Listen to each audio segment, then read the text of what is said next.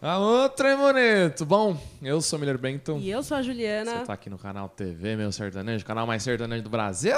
Bom, galera, já vai deixando o dedo no like aí, se inscrevendo no canal. Como vocês já devem estar acostumados, este é o terceiro podcast aqui, né? A gente já fez com o Thierry, o Marquinhos, o empresário Zaneto Cristiano. E hoje estamos aqui com um dos principais nomes aí, principalmente da fotografia na música sertaneja, Flaney. Olá, bem. seja bem-vindo, Flane. Obrigado. Vocês são muito bons nesse negócio, né, cara? De falar, né? É três ser anos assim de também. três anos né, de experiência, tem que estar pelo menos bom, né? Pelo menos tá, tem que estar ok. Eu sou sempre tímido. A hora que eu vejo a câmera ali, eu já fico meio travado. Já. Ai, mas você pode olhar pra gente, aí você Tá. fica bem à Vocês me ajudam a vontade. ficar à vontade. Uai, mas você já foi problema. na, na Record, já foi em um monte de lugar. Você tá... Travado, você viu? Você assistiu? Eu tava travado igual. Cara, mas satisfação você tá aqui. Muito obrigado por aceitar. É minha, obrigado. E, e é isso aí, galera. É, antes de tudo, agradecer ao Dudu Oliveira, produtor musical, tá cedendo espaço aqui, também a Like Filmes, Obrigada, que Dudu. tá fazendo aí a parte, a estrutura de vídeo. Se você quiser fazer seu clipe e tudo mais, procura aí a Like Filmes, né? É isso aí, gente. Hoje o papo vai ser muito divertido, né? Porque o Flaney, a gente estudou bastante sobre você antes de estar aqui. E você tem muita história para contar. Vai ser até difícil é, saber qual história a gente vai dar mais atenção, mas aí vai de você, vai do que você vai falando pra gente, vai soltando as pérolas. E vamos que vamos. Galera, pra quem não sabe, o Flano é um fotógrafo.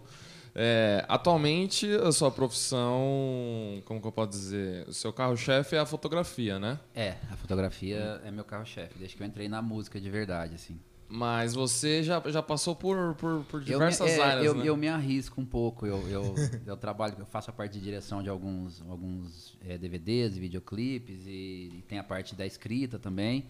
Eu acho que eu sou meio incomodado a ter que me expressar de alguma forma. Então, é, só a fotografia às vezes fica meio tedioso, mas isso foi desde lá de trás mesmo, desde a época do Cristiano, que eu já tentava arriscar alguma coisa em vídeo, ou alguma coisa de alguma outra forma que não fosse limitado só a fotografar, né? Mas foi na fotografia que eu me encontrei mesmo, que eu conquistei o meu espacinho, né? Mas antes de entrar na fotografia, parece que você era, você era baterista, eu é era isso? baterista, era baterista. A- Olha a bateria só. que me levou pro mundo da música. E aí eu acho que alguma frustração me fez querer parar de tocar e, e fazer outra coisa, assim. Na verdade, eu acho que eu me desencontrei da, da, da bateria quando eu fui pro sertanejo mesmo, sabe? Não era um estilo que eu ouvia. Hum. Então eu não sentia muito confortável em, até em tocar, até porque era uma época de muito swing na música sertaneja. Quando a música sertaneja ela era mais rock and roll, mais, mais pop ali, anos 80, anos 90, que era aquela coisa meio. Você pegar um disco do Daniel, é meio Bon Jovi, né? Então aquilo ali é- é- era muito. Era casual pra mim, fazia parte da, da minha, da minha formação musical. Depois, quando ficou muito swingado, aquela. Pô, a a- É, rocha. aquele arrocha do, do, do Bigair de Jaime. quando, aí depois, mais um pouquinho depois, começou a vir o som do Nordeste pra cá e eu não tenho aquele swing, nem aquela alegria, né?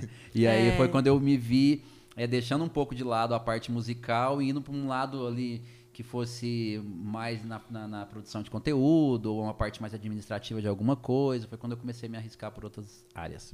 Massa. Olha só. Então, na- nas fotos, pelo que a gente estudou, a gente viu que é, o primeiro artista foi o Cris, né? Cristiano Araújo. Como que foi essa.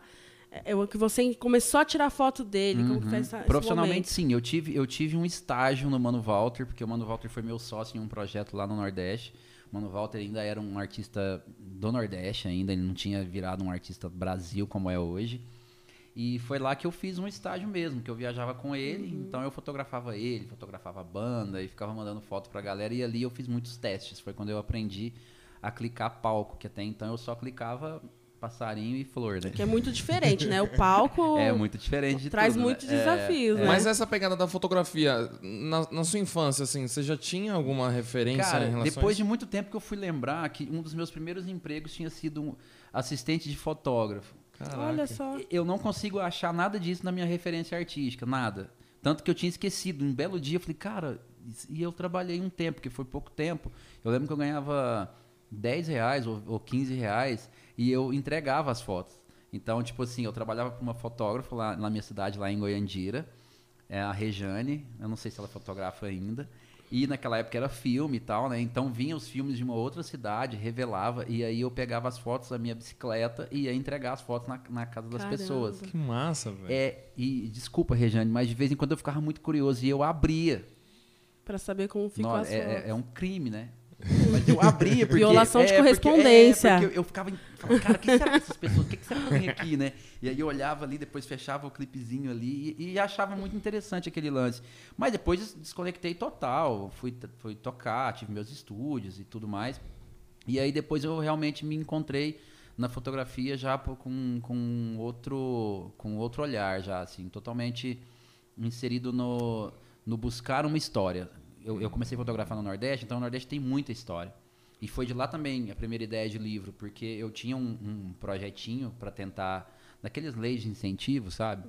Que era crônicas e fotografia. Então eu tirava uma foto criava uma história sobre o fotografado e sobre o que eu estava sentindo no momento da foto e anexava essa crônica à imagem e aí eu fui meio que construindo um livro assim que até Que hoje está inacabado é. E, e então era contar a história. Quando veio o Cristiano que veio esse lance de show mesmo porque até então eu nunca me imaginei trabalhando com isso. Acho que é o mesmo que, que hoje eu imaginar eu trabalhar no banco. Não tinha conexão nenhuma nunca Tudo tinha novo, passado né? pela cabeça ir para essa área. Eu acho que é, eu me vejo muito nessa sua história, porque hoje a gente trabalha com, com, com o YouTube, né? Aham. E na- querendo ou não, as pessoas falam que eu não sou tímido. Mas, cara, eu não conseguia olhar pra você e conversar com uma pessoa na minha infância. Então, eu nunca imaginei que eu ia trabalhar entrevistando pessoas, falando pra Aham. milhares de pessoas, né? Então, acredito que a gente tem um pouquinho assim de. de- É. de- Ah, nós dois, nós dois tínhamos de muita planejamento timidez. de sonhar, né? Aliás, E eu arriscar. que- eu acho que ninguém poderia sonhar em ser youtuber porque principalmente porque Não- não é, não existia, né? existia. Então é, é uma coisa que todo mundo que entrou ali meio que entrou por É. acaso, especialmente quando é tímido. como E a galera fala assim, ah, é que é, o jornalista hoje quer ser youtuber, né, o publicitário. Mas a maioria dos youtubers também não são formados na faculdade, né? São raros. Eu acho que do sertanejo, acho que eu sou a primeira a ser formada, não sei. Acho O Marcão o é. Marcão, Ah, o Marcão é formado Marcão em é direito, também. né? Então, mas assim, a gente vai se desenvolvendo na Aham. raça mesmo. Não tem um curso para falar e tudo mais. Eu acredito que você deve ter começado também, assim, mais pelo feeling, né? E, e de se arriscar, né, Flanen? Sim, se sim, arriscar. É, é- é o que eu tava falando sobre ir para outros lados, assim, é tentar me expressar de outras formas. É, é por arriscar mesmo. É lógico que eu tenho, tenho muita vergonha, muito medo de errar e de fazer coisas que eu não me orgulho. Então, eu sempre fui muito cuidadoso, sabe? Lá atrás, quando... normalmente as pessoas acreditavam primeiro que eu, assim. Então, sempre alguém falava, cara, vamos fazer tal coisa e eu cara, não sei se é o momento, e aí a pessoa insiste, e aí quando eu vejo, estou fazendo e, e foi, sabe? E só que é um, é um risco quando, quando eu falo isso porque obviamente que, que a, a fotografia é muito mais confortável para mim hoje porque eu já construí uma carreira totalmente em cima dela. Então, quando eu me arrisco por qualquer outra vertente ou por qualquer outra outra tarefa, vamos dizer assim, eu corro risco, corro risco de errar, corro risco de, de ser mal interpretado, de, né, de afetar inclusive minha carreira como, como fotógrafo, né?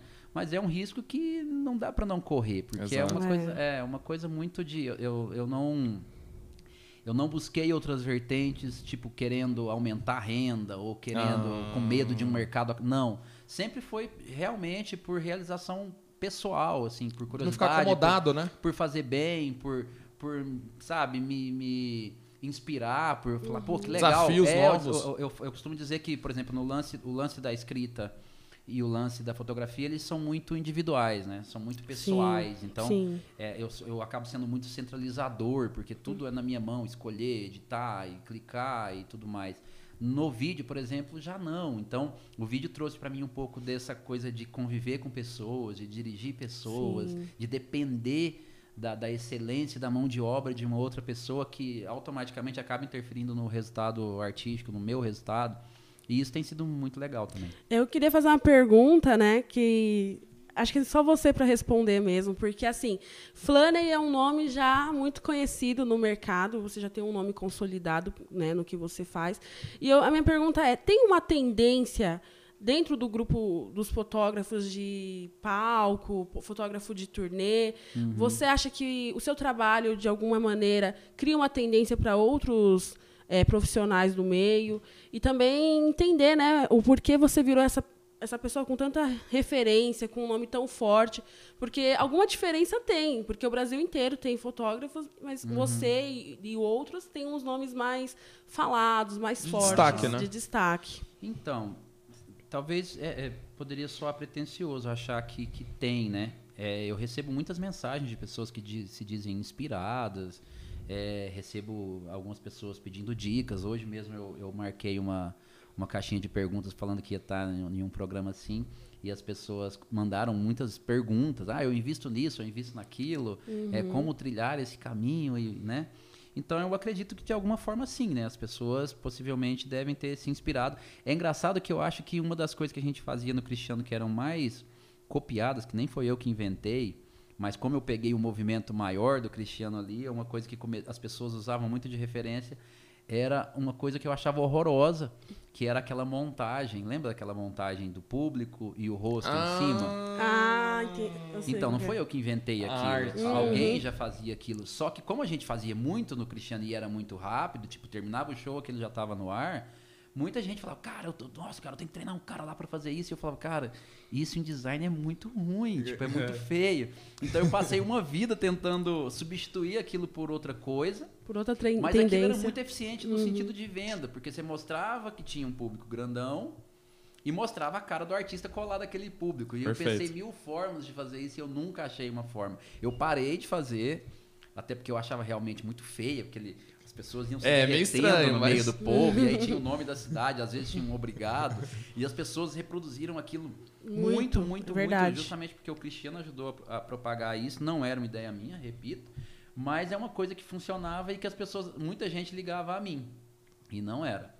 E é muito eficiente, realmente, vende muito bem. E aí depois eu comecei a postar só foto, e aí sim, e eu, nem é por mim só por falando, é porque eu trabalho com artistas uhum. que são muito referências, então eu sempre deixei, eu falava isso até com o Henrique, eu falava, cara, bora fazer, porque se a gente fizer as pessoas vão vão gostar. Vão mudar. Então eu falei, cara, vamos começar a postar mais fotos mesmo, foto, foto né? Porque vai cansando esse lance de hum, público, sim. público, público.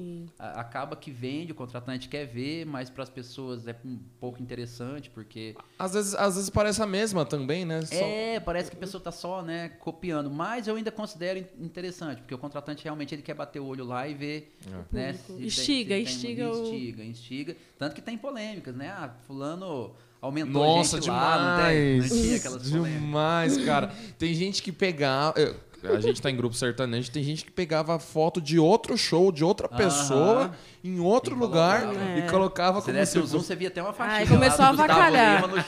Aí começou a avacalhar a moda, né? É... Aí não deu certo. É, mas uma vez, mano, uma vez eu, eu, eu, eu confesso que uma vez... Você já fez eu, alguma coisa assim? Eu, uma vez só. Olha aí, Uma ó, vez gente. eu peguei, mas eu fui repreendido e nunca mais eu fiz. Não é nem repreendido, cara, mas, tipo, tinha uma foto que tava muito perfeita, assim. Tinha muita gente no show. Uhum. E aí tinha um buraco meio sem sentido, que alguém... Os caras colocaram, tipo, umas barracas, e aí ficou bem ruim, assim. Sim. E aí eu fui com muita calma e fiz algumas reproduções. E aí eu, eu mostrei o antes e depois, que é lógico que não ia postar direto, né? Mostrei pro Cristiano. E ele falou, ó, oh, assim ficou melhor, né, cara? Aí passou uns dois minutos, ele cara, vamos fazer isso não, porque se a gente fizer uma vez e as vai pessoas acabou, mais. nunca mais ninguém vai acreditar Nossa. que a gente fez, que a gente E isso aí para mim marcou, cara. Então, tipo, nunca, nunca postei algo que não fosse real em termos de público. O que acontece é que é muito melhor, sempre falei isso, é muito melhor pro fotógrafo quando o show tá caidaço do que quando o show é muito grande. Ah, é? Hum. Porque no caidaço você consegue é, é, tem você, você consegue chegar pro artista e surpreendê-lo, falar assim: "Nossa, cara, nem parece que não estava tão cheio assim, né? Quando o show tá muito grande, o cara tá naquela expectativa de ver exatamente o que os olhos e, e os ouvidos e o coração dele sentiu, sentiu, ali. E aí, uhum. você, às vezes, expressar isso numa foto é difícil. Às vezes o próprio layout do evento, o evento tá gigante, mas ele tem uma área vazia do lado que faz parecer que, o, que aquele gigante é pequeno, já não dá pro cara aquela. Né, não, não, não passa a mesma energia que ele estava sentindo. Então eu acho mais fácil impressionar quando o evento é menor, evento em casa fechada, do que quando eles são uns megas. Que massa. É, Flanen, já entrando, não tem como não falar de Cristiano Araújo, né? Você uhum. já estava citando bastante Sim. ele. Ele que ele, ele é muito importante na sua história, tanto como fotógrafo, tanto acredito Aham. como pessoa, que mudou Sim. totalmente você, é, como tanto profissional como pessoal. É, você entrou em que ano ali no Cris? Eu entrei em 2014. 2014. É, acho que foi. É, 2014. eu entrei. 2014. 16 de março. Por volta de 16 de março, que foi no meu aniversário. E como foi essa 2014. entrada no Cris, assim? Cara, foi tudo muito doido, assim, porque é, quando eu saí pra estrada com o Cristiano, eu saí muito disposto. A, a- a- eu, eu sentia que ali era o meu momento mesmo, porque era o primeiro artista que eu pegava de mainstream, que tinha uma visibilidade. E de cara eu saquei que, tipo, pô, eu vou trabalhar com a mídia do cara, a imagem do cara vai sair daqui. Então, essa vitrine é muito grande, eu preciso aproveitar. É, só que nas primeiras semanas foi muito difícil. Eu conto, inclusive, isso no livro, porque é, foi muito pesado a turnê. Eu senti o peso da turnê na primeira semana. Eu nunca tinha ficado tanto tempo sem dormir, eu nunca tinha ficado tanto tempo sendo cobrado. Porque o Vanucci é um, né? O Vanucci Ah. ele é pressão, né, cara? E se não fosse realmente pelo Vanucci, talvez eu tivesse desistido ali mesmo na primeira semana. É, eu lembro que eu cheguei desesperado, assim, acho que no quarto ou quinto show em São Paulo, lá no, no San Rafael, lá no Arouche, Sim. onde quase todas as bandas ficam sempre lá. Nossa, verdade. Ah, é verdade. Sempre tem um ônibus de banda Ali lá, é Não né? sei por quê, né? Cara, eu não sei, não. Uma questão Eu- de eu logística, como é que é? Ah, Será que é logística? Não, eu acho que talvez logística. A galera adora fazer compra naquelas, né? Comprar uns eletrônicos e algumas coisas. Mas eu acho que ali o ônibus pode parar na porta. Verdade, é. eu acho Mais que fácil, é, né? a galera se acostumou a ficar ali. Então quase sempre é lá. De vez em quando muda. Mas lá naquele, no San Rafael, eu, eu tive para desistir mesmo. Eu mandei mensagem pro ônibus e falei assim, cara, eu preciso falar com você agora. Tá no teu quarto? E aí, e aí eu fui no quarto dele e ele não me deixou desistir ali, porque eu falei pra ele, cara, eu vou morrer. Eu falei que eu não consigo mais ficar acordado. Eu, eu, eu, tô, eu tô mal se eu ficar assim. Porque eu, eu imaginei assim, cara, eu tô na minha primeira semana. Daqui um ano, eu- realmente, eu imaginava que, eu não- que o meu organismo não fosse conseguir aguentar aquilo. Por conta da, da carga horária? Do, Sim, da- porque a gente não pressão, dormia. Por que, né? que que acontecia? Como eu entregava conteúdo muito ao vivo e eu não tinha aquela, como eu posso dizer, eu- eu não tinha a expertise de hoje, de, de um workflow mais, mais bem feito, eu acumulava muita coisa. Então eu tirava mais fotos do que eu tiro hoje. Eu filmava e eu me sentia na obrigação de sempre entregar um vídeo de 15 segundos, que na época o Instagram, não sei se vocês É. lembram, ele era quadrado e de 15 segundos. Não deixava fazer mais É, que isso, né? É. Então eu filmava e tinha que resumir em 15 segundos e tinha foto e tinha montagem e tinha tudo isso que eu tinha que entregar. Então, enquanto as pessoas estavam dormindo no ônibus, eu estava acordado com o olho desse tamanho editando. Chegava no hotel, eu tinha um tempinho para dormir e já ia me programar para fazer um time lapse da cidade, aquela coisa toda querendo querendo mostrar serviço mesmo, óbvio. né? Só que imaginando que aquilo seria para sempre, eu falei, cara, meu vai dar. organismo não vai sobreviver a isso. Vai chegar uma hora que eu vou, né? Vai ter batido desespero, e, e assim. aí né? acabou que eu vi que a gente sobrevive.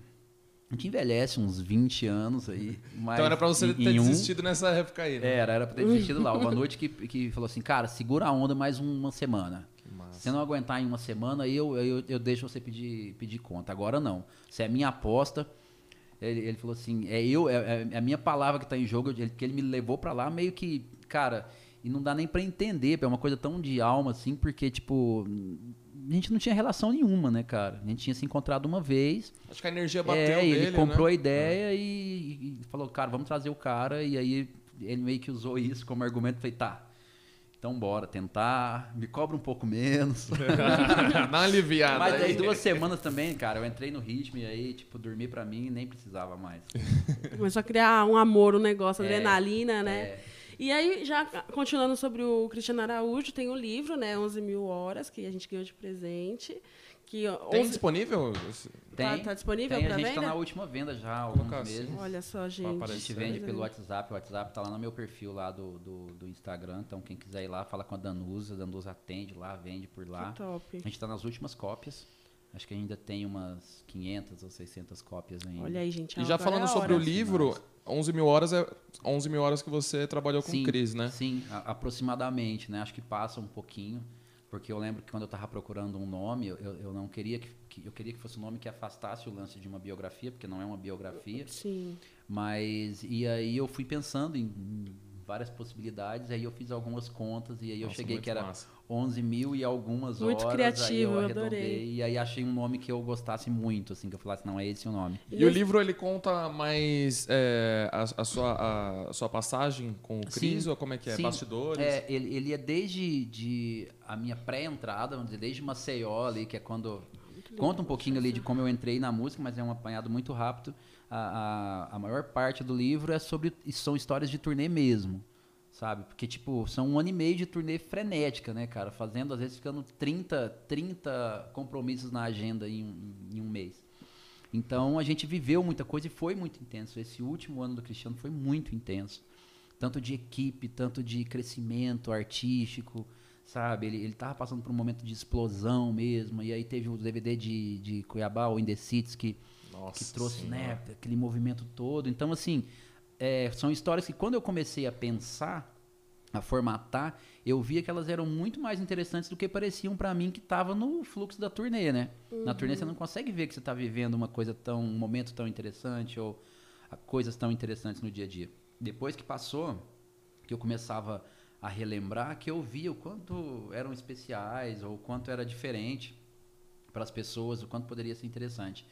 E aí a maior parte do livro é isso, é contando desde que eu entrei até o, o, a último, o último show ali, né? Em Tumbiara. E a minha. Eu folhei um pouquinho agora, eu vi muitas fotos do Cris de diversas maneiras possíveis, em momentos mais intimistas, momentos no palco e tudo mais. E aí eu fiquei com uma curiosidade. Eu não sei se você diz isso no livro, Ah. mas se entre você e o Cris tinha tipo um. um, é, como eu posso dizer? Se ele tinha alguma preferência de como ele queria aparentar nas fotos, se ele tinha algum, Bonito, ele queria algum tipo bonito. de vaidade, algum ângulo. Ele queria estar bonito e forte. Bem forte. Então você tinha que ter um ângulo ali para É, valorizar o é, braço. ele não gostava da, da papadinha aqui, né? Que ele tinha uma, uma papadinha que é normal de ter aqui. E eu peguei ele numa fase de transformação, né? Ele tava bonitão, É. né? Tava, tava com o corpo mais, mais sarado e tal. Então ele gostava de se ver assim. Tanto que Uhum. as fotos preferidas dele, tem uma foto que você vai ver no livro lá que ele tá com a camisa meio aberta, assim, que ele adorava a foto. Porque realmente mostrava que tava valendo a pena o esforço que ele tava tendo pra malhar, pra, pra se cuidar e tudo mais. Mas ele, ele meio que não, não pedia nada especial de ângulo, disso ou aquilo. Aliás, nenhum dos, dos artistas que eu trabalhei tinha- tem muito disso, não. Mas você percebe que tem coisas que incomodam. E aí você logo percebe que aquilo não, não in- incomoda aquela pessoa. E aí você evita, porque você vê que aquela pessoa, ah, vamos Não postar isso aqui não, ah, isso aqui, ele, ele, ele costuma falar, ah, isso aqui eu tô parecendo uma garça, isso aqui eu tô parecendo e tal. E aí eu ia aprendendo e aí você vai evitando aquele, E é aquele engraçado ângulo. que a gente não enxerga né, essas esses detalhes que É. a própria pessoa enxerga nela mesma. Então, eh, por exemplo, o Cris, eu acho sempre, todas as fotos, ele muito bonito, Uhum. com aquela aparência assim de simpático, às vezes emocionado. E é engraçado saber que ele tinha alguns pontos da autoestima, né? Que às vezes Sim. pegava e que na foto é é tão E isso, importante. isso é muito importante pra gente, como fotógrafo, ou até como videomaker, porque é, é, às vezes o fotógrafo é bom e ele é ruim para escolher. E, é, e- e esse lance de você, você fazer o seu cliente estar bonito, você prioriza. Porque às vezes a gente, a gente esquece, né? Você tem o todo ali, você tem um palco interessante, uma luz legal, mas às vezes o, o cliente está ruim. E aí você posta aquilo e aquilo depõe muito contra você, entendeu? Então você, a gente tem que tomar muito cuidado mesmo com o que posta. Às vezes eu vejo as pessoas postando uma foto que tá massa, tá tudo ali. Às vezes o cara pensa que vai ser um portfólio massa, mas o artista tá todo torto, tá com a cara estranha ou tá num ângulo que não favoreceu. E acaba que isso depõe, que as pessoas vão falar, cara, não sei se eu quero fazer a foto. Então, esse cuidado e esse feedback do próprio artista, que óbvio, como você disse, ele vai te mostrar coisas que a gente não viu, principalmente se ele for mulher. É, É, mais nossa, delicada, mais você olha a delicada. foto, tá Crítica. perfeita, cara. Você fala, nossa, Tá. a foto tá incrível. Quando ela olha, ela fala, ai, que linda. Ai, pena que eu saí assim. Você fala, nossa, mas tá tão bonita, mas é verdade. É, mulher tem detalhes mulher tem, que tem. só a gente enxerga. E ainda ia perguntar, né? Que tem algumas fotos que eu já vi suas é, da Marília, da Maiara Uhum. e Maraísa. Muitas vezes sem aquela produção toda no palco, às vezes Uhum. no estúdio, sem maquiagem, de boné. Como que funciona essa parte? Rola uma timidez? É mais fácil para elas não saberem que elas estão sendo fotografadas? Porque às vezes, não só no show, quando você tá dentro de um estúdio, que, a- que ela tá à vontade ali, É. tá focada no, tra- no- no- na- no- nas músicas e tudo mais, como que é isso? Eu acho que quando o artista, independente de ser mulher ou homem, ele tá acostumado comigo, com a minha presença, por exemplo, se for a Marília, Maiara, Henrique Juliano, são pessoas que já, eu já faço parte meio que do convívio. Então é muito mais fácil, porque realmente eles esquecem que eu tô fotografando. Mas no começo eles ficavam meio assim, cara, que que Sim. Rolava vai uma timidez. como que foi eu essa a- é, é, é entrega, porque, né? tipo, Maiara e Maraísa, é, Marília, eu não consigo saber do começo porque não dá pra saber quando foi que começou, entendeu? A gente se Sim. conhece antes do- da fama, antes de ter acontecido essa explosão em ambos os artistas. Então não dá. No Henrique Juliano também não dá porque eu cheguei de uma forma totalmente diferente no Henrique Juliano. Eu sentia que quando eu entrei no Henrique Juliano, eu, era, eu fui muito acolhido. As pessoas Legal. percebiam que eu estava passando por uma fase muito complicada. Voltar para a estrada foi muito complicado. Então eu sentia que as pessoas queriam me acolher. Então foi muito natural também. Então eu não, perce- não percebi isso. Mas eu sinto, quando eu tô com um artista tipo. Eu fiz uma turnês extras, tipo uma turnê que eu fiz com o Leonardo. Na Tem algum Europa. caos assim que. É, aí quando você chega, você vê que o artista realmente ele não tá acostumado com a sua presença, ele fica meio. E eu também. Eu não sou aquele cara que tem coragem de É, você já é uma câmera. tímido, né? Então Eu jamais aquela coisa. apontaria minha câmera pra alguém sabendo que a pessoa pode ficar. E, Uai, será que esse cara vai clicar isso aqui, É. esse momento de, né? Então eu vou tentando ganhar a primeira confiança pra depois saber onde eu aponto minha câmera. Você ia perguntar alguma coisa de momento? Se tem algum não, caso se tem algum de caos que algum, algum artista chegou pra você e falou, pô, cara, agora não, não sei o que, alguma coisa não, assim, não. cara. Sério? Você pira que não, porque justamente porque eu sou muito cuidadoso com isso e eu tenho muita vergonha. Eu acho que se isso acontecesse, cara, eu ia ficar muito mal, muito mal. Tanto que às vezes eu lembro de às vezes estar assim, ó. Eu lembro de episódios de encontros do Cristiano com o Jorge, por exemplo. Às vezes o Jorge atravessava o camarim por trás, abria o banheiro, entrava e ficava lá com o Cristiano. Às vezes estava eu, o Cristiano e o Jorge. E aí o Vanucci, cara, o Vanucci virava um negócio em cima de mim. Cara, você tem que tirar uma foto, você tem que fazer uma foto com esse momento, que não sei o quê. e eu falava, cara, não tem jeito, cara. Você quer fazer foto, então você fala pro Cristiano que quer fazer uma foto, porque eu não vou tirar. Os caras estão conversando uma coisa íntima. O cara nunca sabe se você tá filmando, se você tá fotografando. Eu não vou sacar minha câmera, sabe? Esses momentos eu realmente eu falava, não faço, cara. Se quiser minha câmera, sei lá e fazer. Não dá pra fazer, porque Sim. tipo, você vai ser invasivo sim, né? Então eu sou muito muito cuidadoso com isso pra não deixar acontecer nada de O senso é muito importante nessas horas, Eu né? acho, eu acho porque eu acho que se você perde a confiança uma vez ali, já é. Difícil, é. Trincou. É, é. E, e o cara só vai ser espontâneo com você se realmente ele perceber que, que ele pode confiar, e ainda mais que você tá ali pra, pra registrar, né? Uhum. E assim, é, falando, em você, igual você falou, o Cris tinha 30 datas normalmente no mês. Qual que era a dificuldade, assim, no show? Porque sempre eram shows gigantescos, A assim. luz do Cacá Samora. É. Cacá, um beijo. Cara, o Cacá é um iluminador que eu amo, assim. O cara cresceu gigantesco. Hoje ele é iluminador do, do Wesley, mas ele tem uma empresa que a maioria dessas lives lá do Nordeste que vocês estão vendo que são bem produzidas, as pessoas devem ter percebido. Xande, Wesley, tudo é ele que faz o projeto e tudo mais. E só que, cara, ele judiava muito de mim, porque ele era muito espetacular, né? Então, Ah, era era, muito muita fumaça. e pirotécnico. muito- é. E aí, como, eu- como a gente se amava, a gente negociou. Falei, cara, vamos fazer o seguinte, é. eu- Você me dá duas músicas. Duas músicas, eu clico ele. Eu faço todos os closes Duas que eu músicas preciso livre, fazer. né? Das E aí depois você, né? E assim eu fazia e deu super certo. Então, o maior desafio era, era realmente esse lance da fumaça, que às vezes era na frente do palco a luz, a fumaça. O Kaká colocava fumaça na house mix e, e luz lá na house mix. e aí e aí, mas é um, é um desafio que a gente tirava e, o e o maior desafio fora isso, acho que era só o cansaço mesmo. E assim, acesso, né? Porque tem muita gente. Como é que é? Lógico, é, shows grandes, assim, tem estrutura pro fotógrafo, tem um caminho certo. Eu sou pequeno, né? tinha As pessoas, as pessoas, às vezes elas me encontram e falam, nossa, você é tão pequenininho, pensava que você fosse grandão. eu sou muito pequenininho. Então, tipo, cara, eu cansei de, de tomar empurrão ou ser barrado por segurança em evento, né? E naquela fase que eu precisava ir lá e fazer, eu tinha que ficar argumentando, cara, e ficava muito nervoso, voltava pro camarim puto, aí alguém tinha que ir lá me liberar, e às vezes eu tinha ah, rodado o evento inteiro. Às vezes eu tava querendo voltar pro camarim, não conseguia mesmo com o crachá, já joguei crachá no chão. Eu não quero essa merda, isso aqui não é, presta dá um nada, constrangimento, botei dá uma raiva. é. Hoje não, né?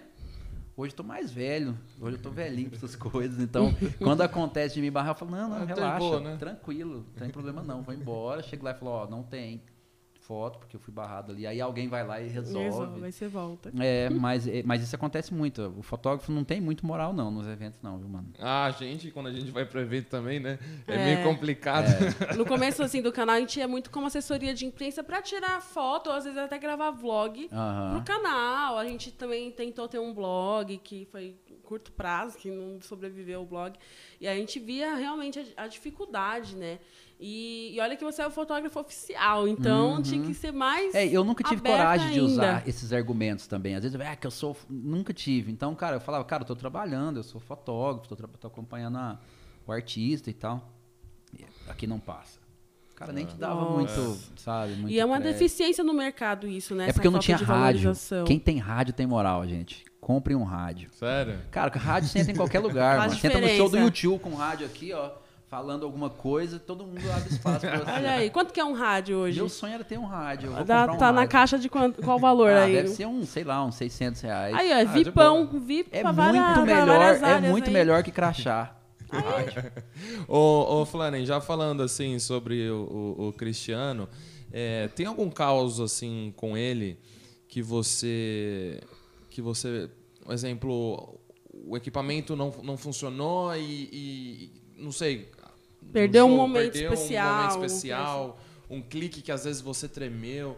Tem alguma Cara, coisa assim? tem, tem dois que eu consigo lembrar agora. Você teve, ficou teve muito- um show, é, que inclusive eu não contei aí. Teve um que eu tava fotografando em Campo Grande e eu lembro que ele tava na frente da passarela e uma menina saiu lá de trás. Ela invadiu por trás e ela veio correndo na passarela e tirou a roupa. Nossa. E ela veio correndo e tirou a roupa. A hora que ela foi pra abraçar ele, o Romiron tampou os seios dela e levou ela, né? E eu falava, cara, e eu- e quando eu fui pra clicar, porque a foto ia ser muito massa, eu queria a foto, ela realmente, Sim. porque não- mesmo que eu não pudesse postar, seria uma foto muito histórica, né, cara?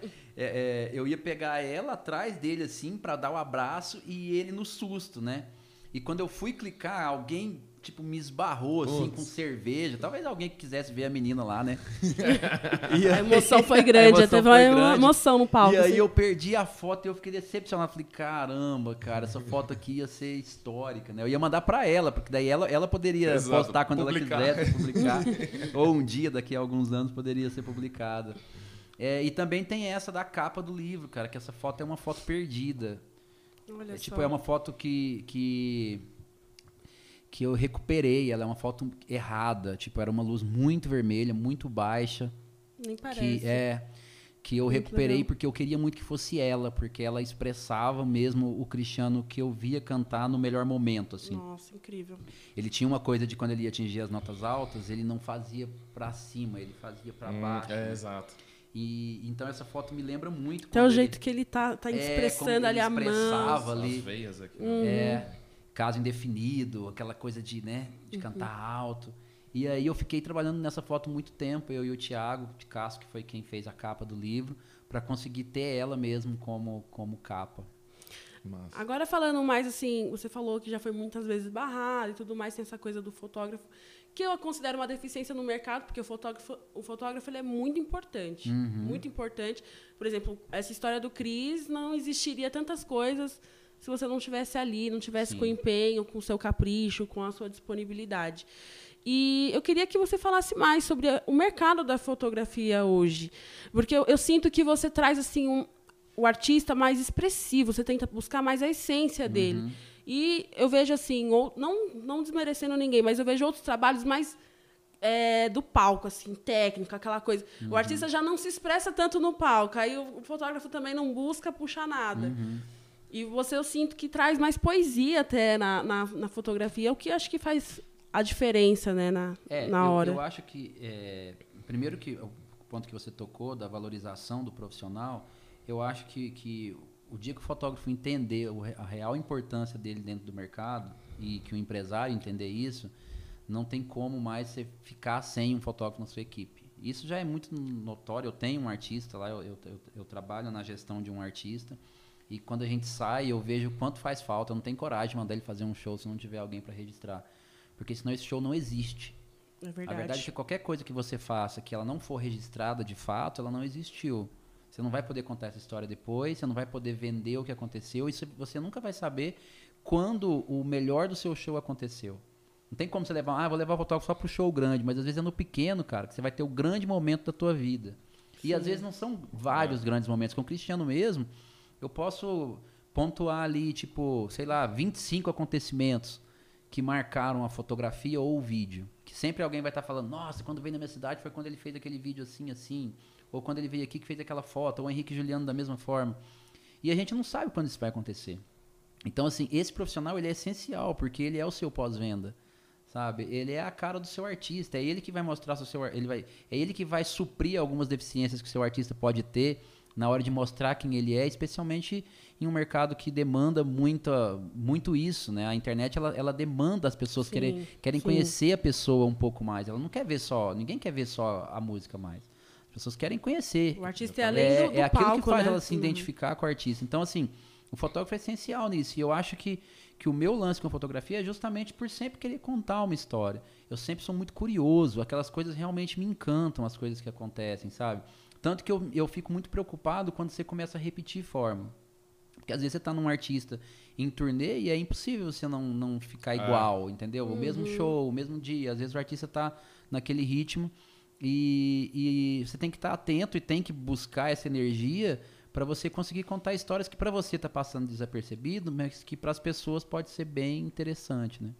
Entendi. E, e Flanen, assim, é, a gente. Quando você. Agora n- não mais, né? Porque hoje você já tem é, é, o seu jeito de fotografar e tudo mais. Mas no começo lá, quando as pessoas chegavam para você e falavam, ó, eu quero o trabalho igual o do fulano.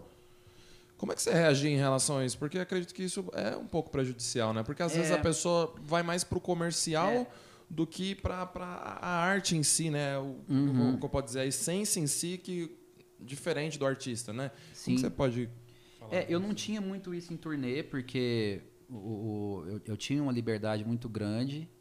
Então, lógico que a cobrança que eu tinha era do material estar bom, estar à altura, né? Mas eu não tinha uma cobrança comparado a ninguém, até porque tinha muito pouca gente no mercado nessa época.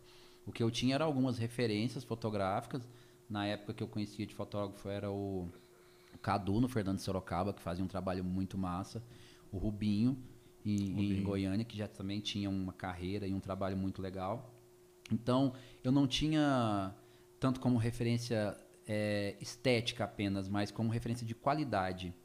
Foco, nitidez, cor, sabe? Então, aquilo, eu, sabia que o meu trabalho tinha que estar compatível em qualidade. Então, eu comecei a estudar, buscar equipamento, buscar melhorar para chegar numa qualidade que né, estivesse próximo, pelo menos.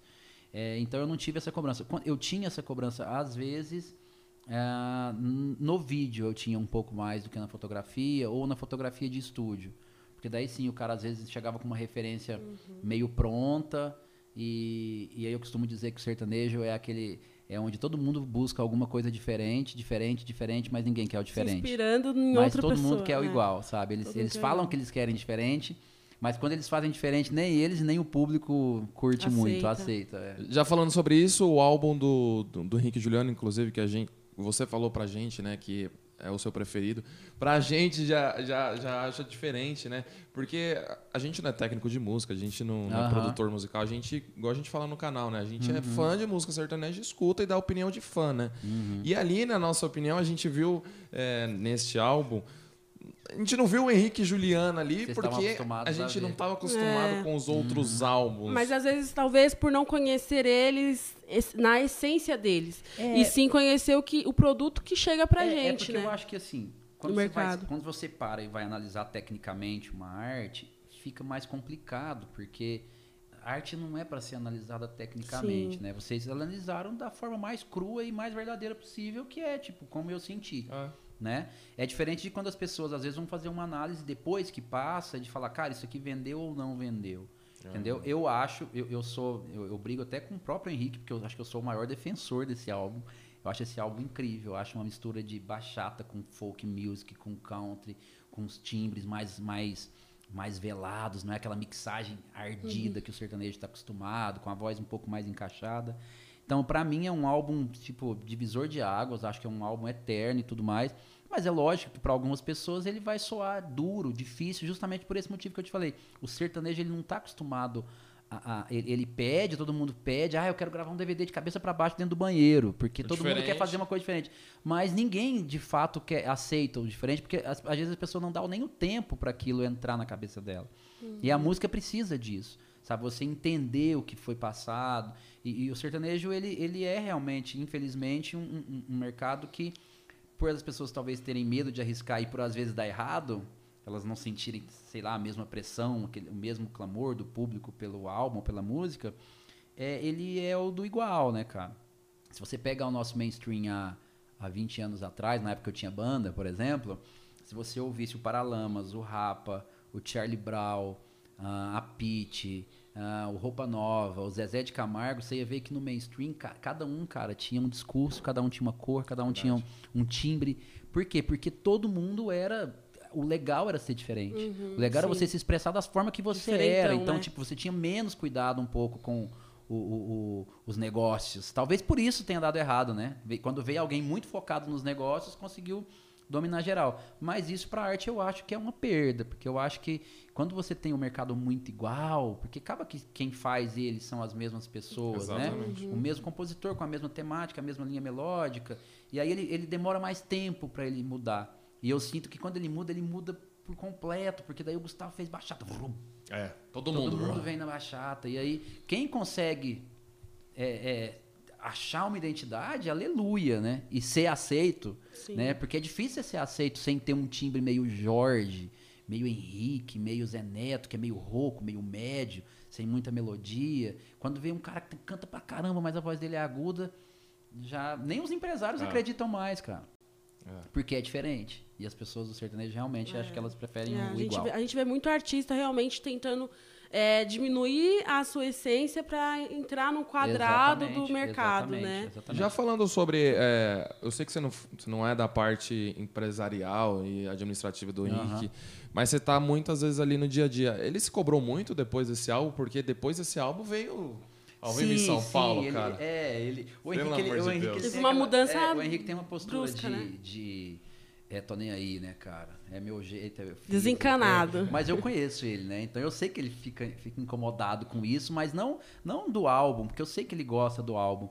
Eu acho que o que incomoda era meio que, cara, eu preciso dar uma resposta pra essa galera que acha que. Então, ele veio com sangue no olho mesmo, esse álbum de. Esse último álbum lá do Ibirapuera foi um álbum que ele escolheu o repertório com muita vontade, tanto que, né, todo mundo viu a explosão que foi, uma pena a pandemia ter Nossa. dificultado o trabalho, porque pra mim ninguém ninguém segura, pra mim é o melhor álbum Sim, do ano. sim. E eu acho que pro mercado inteiro, Verdade. já que o mercado quer coisa pop, ele, ele consegue ser muito pop, mas sem perder aquela linguagem, Uhum. aquele, aquele sofisticadinho que tem Henrique e Juliano, que ninguém sabe explicar de onde Ah. vem aquilo, né, cara? Eu acho que isso é, é essência mesmo, é estrela, né? Não dá pra você explicar esse tipo de, de brilho. Mas você vê que ele realmente queria dar uma resposta pro, pro mercado sim. Ele vai falar que não. Mas É. ele, ele queria mostrar, tipo assim, ó, cara, eu sei fazer esse, mas eu sei fazer esse também muito bem. Eu sou Henrique Juliano e pronto. E ele deu uma fez. resposta bem dada. Bem dada, né? Na cara. Eu, É. eu ia- a mesma pergunta que eu fiz do Cris, eu vou fazer do Henrique e Juliano. Eles têm alguma, alguma, algum ângulo que eles gostam mais? Como eles gostam de aparecer nas fotos? Eles também têm essa questão de não gostar de alguma coisa? Aham. Porque assim, o Henrique no DVD do Menos é Mais, ele tava de chinelo, sabe? Então ele, tava, De ele tava- parece que tava em casa ali. Ele tava em casa, Ele né? tava em Mas ele casa, tava é. no DVD. Ele não. Como que é isso daí? Ele É, não, não, liga? ele- ele- o, o, o Henrique, cara, o Henrique é muito fácil fotografar, tem barba, é um cara bonitão e tal, expressivo e tal. Então, dificilmente eu mando um clique pro Henrique que ele não goste. Os que eu, que eu já sei que ele não vai gostar, eu já, já corto, né? Ele- é, quando eles estão mais gordinhos é mais difícil fotografar, porque eles- o, o Juliano, principalmente, o Juliano ele tem uma semana magra e uma semana gorda. Uma semana magra, uma Fala semana no efeito sanfona. Ele é rápido nesse, nesse processo. Então o, o- Juliano. Mas ele também, ao mesmo tempo, ele é foda-se, né, cara? O, Henri- o Juliano ele não tá nem aí pra nada. E o Henrique eu já sei os ângulos que ele curte ali, ele gosta da expressão, ele gosta mais daquela coisa mais marrentona mesmo. Olhando na tela, olhando né? na É. tela e aquela coisa. E eu gosto muito de fotografar, eu faço muito big close da cara dele ali, né? Uhum. E esses big close fazem muito sucesso com as meninas, né? Porque daí elas viam os detalhes da pele, do Big corpo, close sabe? é, é esse ângulo no. Esse no- bem ah, fechadinho No mesmo, rosto, né? É, no rosto. Aliás, quando eu vejo que o show não rolou muita coisa, eu vou lá, pego uma, uma, uma 100mm macro, que é uma, que foca mais de pertinho, vou e faço um big close para salvar a noite. Que é o Eu que sei é que vai funcionar, é garantido. sucesso garantido, sempre dá Ah, certo. então é top. Mas eles, mas eles são desencanados, assim. É, tem, tem alguns detalhes de edição que o Henrique não gosta e tudo mais. Ele é muito ah, arisco mesmo com esse lance de fotografia. Então não é qualquer pessoa que dá pra estar ali perto. Às vezes eu levo algum amigo, já levei pra me substituir alguma coisa. Nem sempre encaixa, às vezes encaixa, às vezes não, porque ele é sempre muito ressabiado. Mas eles são desencanados, assim. Eles não são muito escravos da Sim, aparência, sim, não. sim. Aí você sentiu uma diferença né, quando você era do Cris, aí entrou no Henrique Juliano. Você sentiu a sentiu, diferença Sim, de o- personalidade? é total, né? Eles são mais? pessoas completamente diferentes. Primeiro que o Cristiano ele tinha uma postura muito mais reservada. Vamos dizer assim, ele, ele adotou uma postura que é até mais difícil de se manter, porque é, de, de, de manter uma imagem ali de, de mais, como que eu posso dizer? Mais Ele perfeitinho. tímido? Ele era muito tímido, ele era muito tímido. Então, o, o, o que o- no caso do Henrique já é bem o contrário. Eles não estão nem aí pra quase nada, né? E é bom, porque, tipo assim, ele não choca ninguém, né? Se ele, qualquer coisa que ele faça ali, as pessoas não vão, ai, nossa, mas ele tá. Não, as pessoas já acostumaram, então é, É. menos cobrado. O Cristiano tinha que tomar um pouco mais de cuidado mesmo com, com mostrar essa coisa de comportamento, de como fala, se fala palavrão, se fala besteira, se Ah, ele Sabe? ligava então pra essas sim, coisas. sim, ele era mais. A gente tinha esse cuidado. Não só ele, meio que o, o, o, o produto cristiano era mais isso. Ele era um produto mais Sim. televisivo, era um produto que tinha que estar mais pronto. Já o Henrique já é mais lado B nesse sentido, né? Ele não gosta muito daquela coisa de televisão. Uhum. Então eles são mais largados mesmo. O material vai mais cru mesmo. Às vezes a gente tem até que tomar cuidado, porque às vezes vai cru demais, né? Aí rústico, né, o É, mais negócio. rústico, é, tem que estar tendo um... Às vezes ele fala de postar algumas coisas, eu falo assim, cara, tem certeza, mano? Você não vai querer apagar isso, não? Porque às vezes são coisas que pra gente é normal, mas que as pessoas vão, sei lá, levar pra um outro lado e vão complicar tudo. Exato. E já falando do, do, do livro, Flanen, Ah. é, não tem como não falar de um. Assim, eu sei que é um pedaço mínimo do livro, porém foi o que acabou impulsionando, na minha opinião, ainda mais as vendas do livro, eu posso estar errado, Uhum. que foi a, a tal da polêmica lá com do Cristiano com o Gustavo, né? É, polêmica que as pessoas criam, porque no livro, pelo que eu- o trecho que eu li, não tinha nada de É, o- polêmico, né? É, na, na verdade eu soltei esse, esse capítulo, Ele ele tá no meu. Facebook na época, então as pessoas reproduziram, justamente porque eu não queria vender por isso, ele não entrou lá por, por isso, ele Tipo, entrou... você não fez um gancho pra, impu- impulsionar, tanto pelo amor que, de Deus. Tanto que na primeira semana, quando eu vi que os jornais me ligavam pra isso, eu soltei na íntegra e falei, acho que no Domingo Espetacular, falei, cara, quem estiver comprando por isso, não compre, tá aqui já, já lê, já vai ver o que, que que foi e tudo mais. Então, eu já evitei de ter uma polêmica, porque o livro não realmente não era isso. Só que também não tinha como não entrar, Assim, porque era um, um assunto que o mercado conhecia, as pessoas sabiam do porque episódio. eram, eram os dois Uhum. principais, lógico, tinha o Luan, mas eram os dois principais ali do agudo. Eles do- eram dos- daqui, né, cara? É. Os escritórios vizinhos. Eram pessoas que se conheciam. Então, assim, tinha mais, mais gente interessada nessa rixa. Quase com os Sabe? mesmos objetivos É, também então você na via que as carreira, pessoas, né? às vezes, ao- Alimentavam. É, ao redor de um e de outro, tinham mais interesse em ter essa rixa do que os dois. Tanto que a, a história só entra no livro porque eu presenciei um momento que eu achei que era muito relevante, até pro próprio Gustavo, de pedido de desculpa, né? Ele tava, já tinha passado a raiva, e eu acredito que do lado do Gustavo, da mesma forma, já não tinha aquela coisa de quando os ânimos se esquentam ali, Sim. discute, bate boca, alguma coisa nesse sentido. Então, é, não me arrependo de ter colocado, não me arrependo de ter soltado também, porque realmente eu não queria vender livro por conta disso. Lógico. Aliás, se tivesse que vender livro, teriam outras histórias que venderiam muito mais. Muito mais, Qualquer né? pessoa tem, mas não, não fazia parte. E é uma história que só mostra o coração gigante que o Cristiano tinha, Como sabe? foi esse momento que você falou do, do, do- do pedido? É, a gente tava gravando Bem Sertanejo lá na UDS, em São Paulo. E aí tava no camarim, tinha uma galera no camarim, tava, tava o Sorocaba, tava o Telop, que ele que comandava o, o programa. Tinha uma galera, Bre- Breno e Caio César, foi quando eu conheci eles. E tinha uma galerinha assim, a gente ficava meio desenturmado, porque o Cristiano era sempre mais desenturmado, mais tímido. Em um momento em que. Aí tinha um momento que o Vanucci saiu para fumar e ficou lá fora com o nosso segurança, né? E eu acho que o assessor tinha mais alguém com a gente. E aí ficou só eu e o Cristiano ali no canto, foi quando o Gustavo entrou. E eu vou contar porque se for para comprar, é para comprar por isso, novamente, eu Exato. repito, não compre. É, só um, um pedacinho de um capítulo. E aí, nessa conversa dos eu e o Cristiano ali que o Gustavo entrou e já percebeu que tava e, fica, e foi a primeira vez que eu vi os dois se encontrando. Sabia de- eu sabia de tudo que tinha Nossa. acontecido, o mercado inteiro sabia que tinha um probleminha ali, que eu nem falo qual é o problema, porque eu não participei, eu só conto coisas que eu realmente vi, senão eu estaria contando só um lado, não, não Ah. fiz isso. É, e aí, quando ele entrou, que ele começou a conversar com a galera ali, e a gente ficou meio no canto, o Cristiano virou pra mim e falou assim, cara, fiquei com vontade de ir lá e apertar a mão do, do Gustavo. E aí, como não tinha ninguém perto pra ficar ferroando, né? Eu falei, É. cara, e aí, bora lá, ué. Por que, que você, não, É. que, que você não foi, né? Aí ele falou, ah, eu tenho medo dele tirar a mão e ficar feio, porque tem câmera, tinha gente filmando e tudo mais. E como era uma coisa meio, né? Sim. As pessoas sabem, mas não sabem. Então ele, ele acabou não fazendo isso. Então eu acho que, tipo, naquele momento ali dava pra perceber no olhar dele que não tinha menor rancor, sabe? Que a vontade realmente era de quebrar Massa. aquele gelo, pegar na mão do cara e, ó, vamos passar um pano sobre isso, né?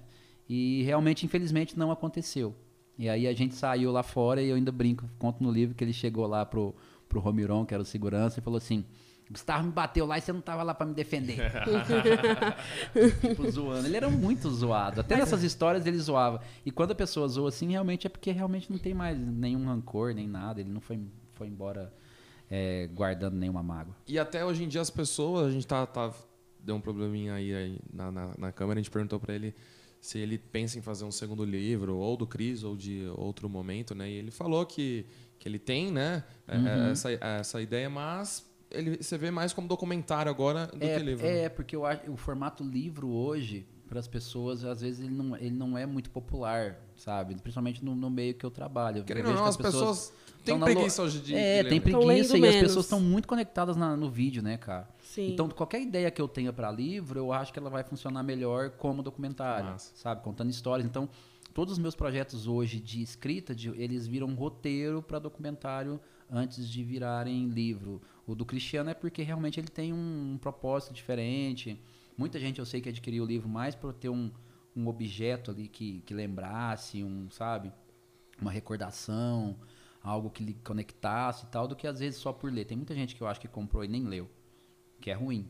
Sim. Eu fico muito feliz quando eu encontrar alguém que realmente leu e eu posso conversar sobre o que foi escrito. E agora, a gente já partindo aqui pro final, né? A galera acho que fica muito curiosa, porque você tem, tem, tem muita história, deve ter visto muita coisa assim que você guarda pra você, ou às vezes gosta de contar para os seus amigos, pro pessoal mais próximo, que é quais, quais foram os momentos assim mais importantes, mais inesquecíveis que você já passou, tanto com a Marília, quanto com o Cris, quanto com o Henrique e Juliano. Se você tem aí alguns casos. Então, eu tenho. É até difícil Selecionar. assim. Uhum. É, porque, tipo, você eu, todos os cantos tem, tiveram momentos incríveis com a Marília. Eu acho que todos os episódios de todos os cantos, pra mim, foram momentos incríveis, porque tinha frio na barriga, tinha, sabe, tinha muita gente, então era...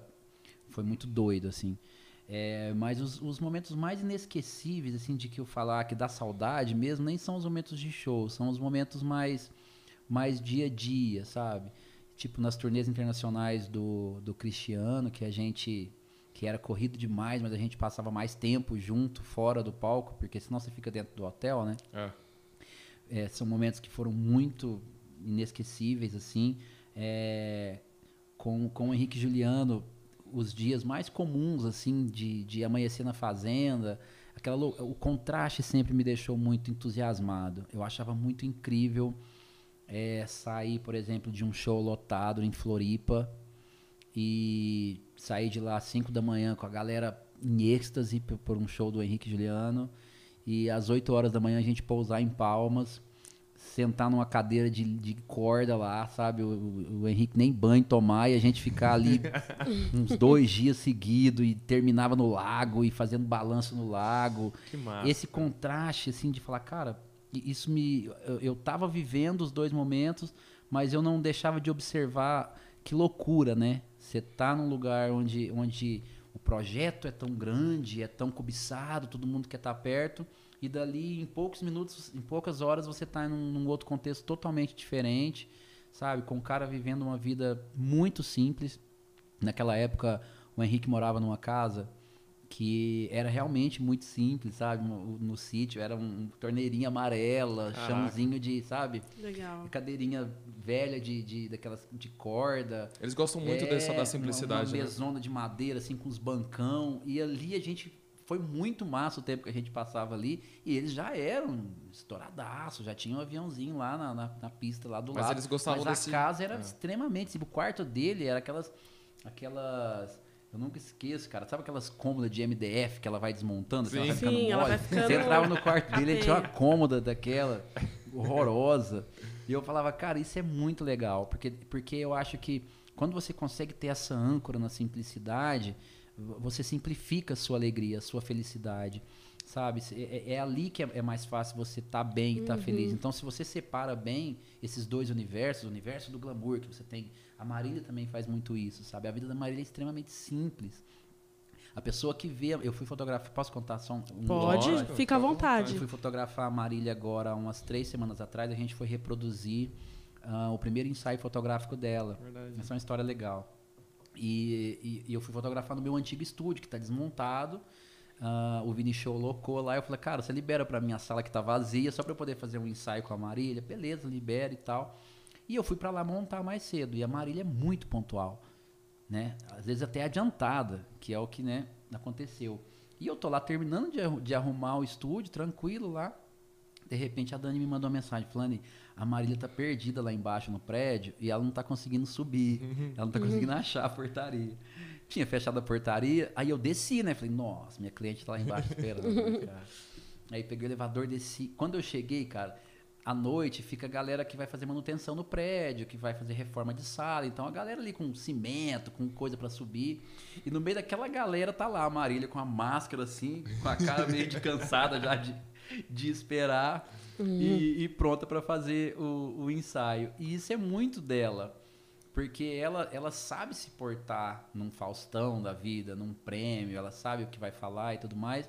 Mas no dia a dia ela é muito simples, sabe? Ela não faz questão de. de- Mostrar de- que ela é a Marília de- Mendonça, é, de né? se separar, Sim. ela tá realmente com todo mundo. Não é uma coisa. Porque a gente vê no dia a dia muitos artistas que fazem coisas pra, pra passar uma imagem na rede social. E é muito fácil Demais. enganar as pessoas, cara. Demais, As demais. pessoas não podem ver um chinelo havaiana que você já assina que você é humilde. Sabe? Demais. Você assina É com uma caneta bi que você é humilde. E não é isso que Tem te muitos faz humilde. personagens no Tem Instagram, muitos né? personagens. Até porque as pessoas- quando a pessoa começa a entender a rede social, ela sabe que isso funciona. Então ela começa a repetir essa fórmula de como eu parecer um humildão Aí da carrega, internet, carrega o é. sotaque pra ficar aquela É, coisa mais simplão, caipira. Aí é. come marmitex, aí, entendeu? Tem coisa que é natural? Tem. Não tô dizendo que todo mundo que faz isso É. faz. pra- Não, de forma alguma. Mas tem muita gente que não é assim, na essência a gente sabe. Dá pra saber. E Hum. eles não. A Marília é muito de boa mesmo, sabe? Ela é muito é, da galera dela mesmo, sabe? Do dia a dia, de uma terça-feira, tá os amigos ali. Tomando uma. É, enquanto assim, poderia estar. ela, enquanto ela poderia estar se cercando de pessoas que poderiam dar algum retorno de mídia, que muita gente faz isso, ah, eu vou enturmar com essa galera aqui, que essa Exato. galera tá em alta. Ah, fulano de tal tá fazendo sucesso, eu vou colar, porque é fácil. É. Essas pessoas sabem que elas se juntando, elas ficam mais, mais fortes, fortes, né? é. Ela não, cara. Ela realmente dispensa tudo isso. Ela faz questão de estar perto de pessoas que ela realmente gosta, que ela, que ela realmente curte a companhia. A mesma coisa o Henrique e o Juliano. E isso eu acho que, que faz deles realmente pessoas que são realmente simples, que pautam a vida em coisas muito simples. Que massa. E Flanen, já última pergunta aqui. O que, que você pensa assim de planos futuros? Você continuar na fotografia, empresariar artistas, né? Você tem Sim. o Júnior ainda? Uhum, tem Tá o Júnior? Vila, que a gente está É. trabalhando. O Júnior é um excelente laboratório. A gente, o material estético do Júnior é um, é um material que eu tenho liberdade para criar. É um material muito legal. É um artista que eu acredito muito. Então, tenho aprendido muito. A gente tem conseguido é, galgar os degrauzinhos Massa. devagarzinho e tudo mais. Legal. Tem sido muito bom. Os meus sócios são muito gente boa e tudo mais. Eu tenho meu projeto de vídeo, que hoje é uma sociedade com uma empresa de São Paulo que, que, que tem um equipamento muito legal, que, que trabalha com, umas, com, com uma unidade móvel de F55. Então eu tenho alguns projetos de vídeo que eu seleciono para poder fazer nesse meio tempo. É, que que está junto com o meu trabalho de fotografia, tanto de DVDs quanto de estúdio. E eu vou caminhando nisso, tentando achar um tempinho para fazer os projetos que estão guardados assim no fundo do coração mesmo, assim, sabe? Que são coisas que exigem um tempo maior de pesquisa, que exigem algum investimento a mais e tudo mais. Mas a fotografia anda comigo, então eu não, não pretendo é, deixar. Eu só estou me adequando e tentando entender como vai ser o mercado pós-pandemia, né?